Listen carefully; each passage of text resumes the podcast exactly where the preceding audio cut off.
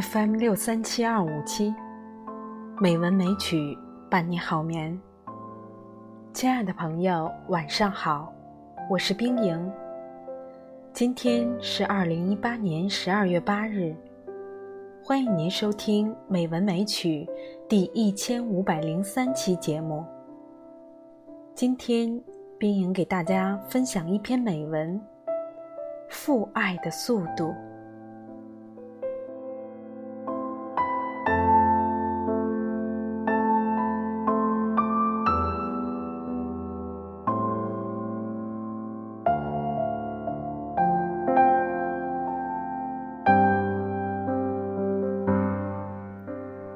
那年我读高二，正是需要加速的时候，却因为成绩的飞快下滑和老师的忽视而自暴自弃。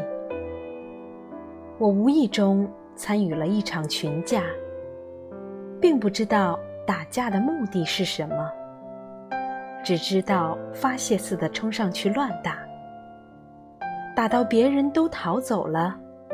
我站在一个被打昏过去的男生面前，竟挪不动腿，被路过的一位老师当场捉住，扭送到校长室去。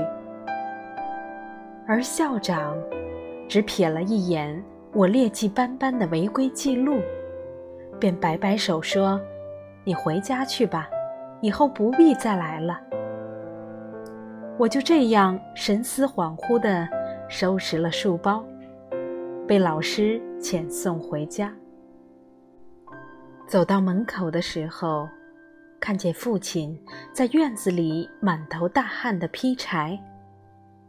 我突然想要逃掉，却被父亲抬头叫住了。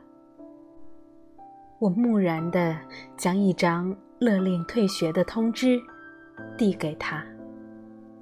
他看了许久，才叹口气说：“你在家先学习，晚上跟我去校长家坐一坐。”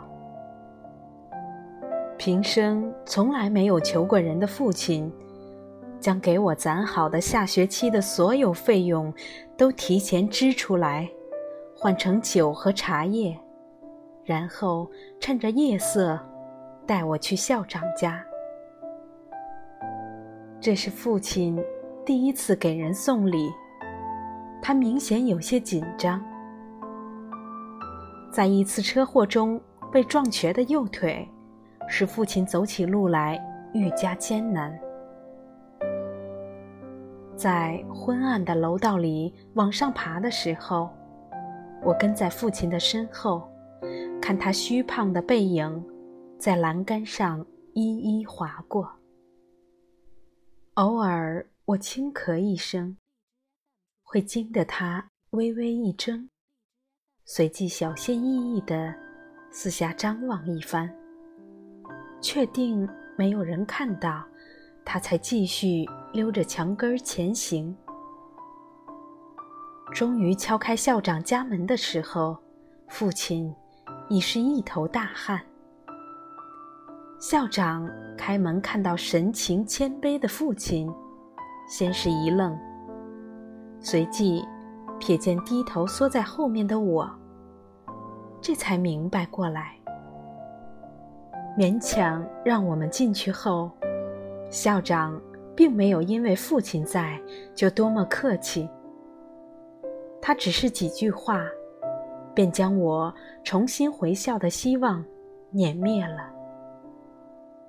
但父亲却是一直微笑着，点头附和校长的每一句话，又低声下气地反复说：“求您宽容一下，给孩子一个读书的机会。”一旁的我，在缭绕的烟雾里听着，突然很想冲出去，再不回头。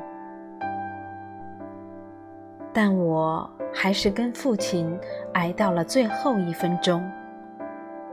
起身要走的时候，校长很坚决地让父亲把东西拿回去。父亲却在他转身去提东西的那一瞬间，拉起我冲出门去。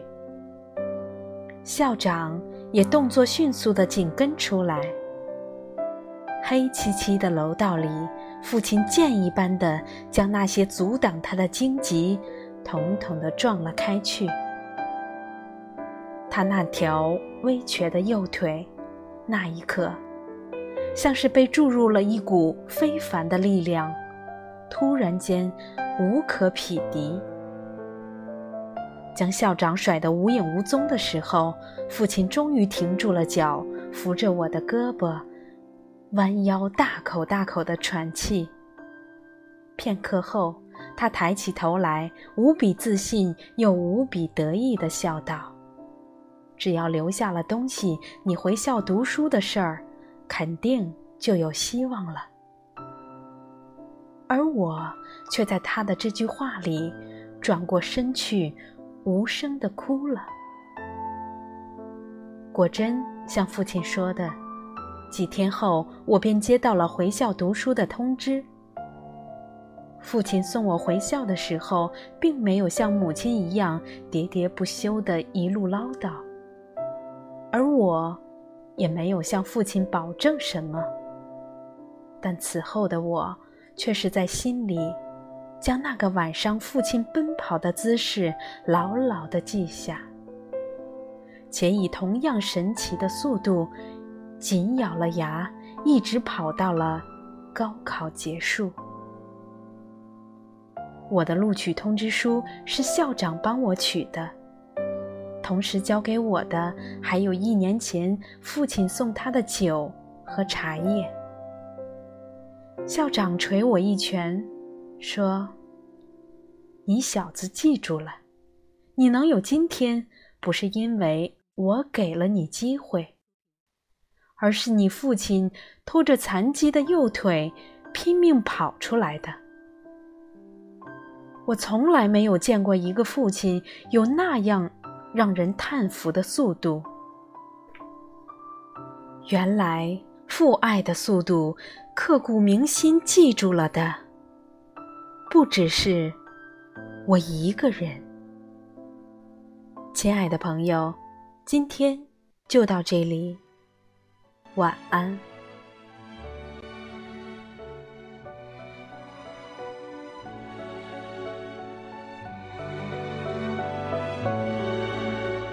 人生如水，岁月如茶。越跑越吃香，越久越绵长，越喝越难忘。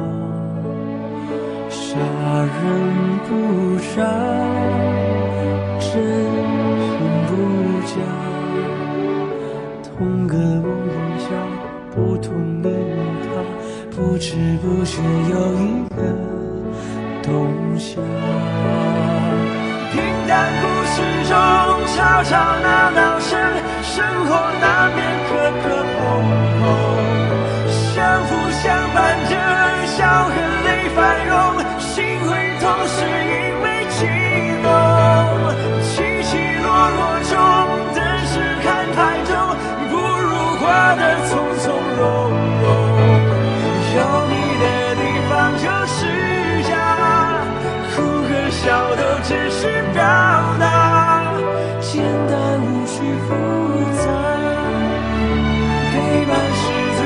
的情话，我用一生去倾听。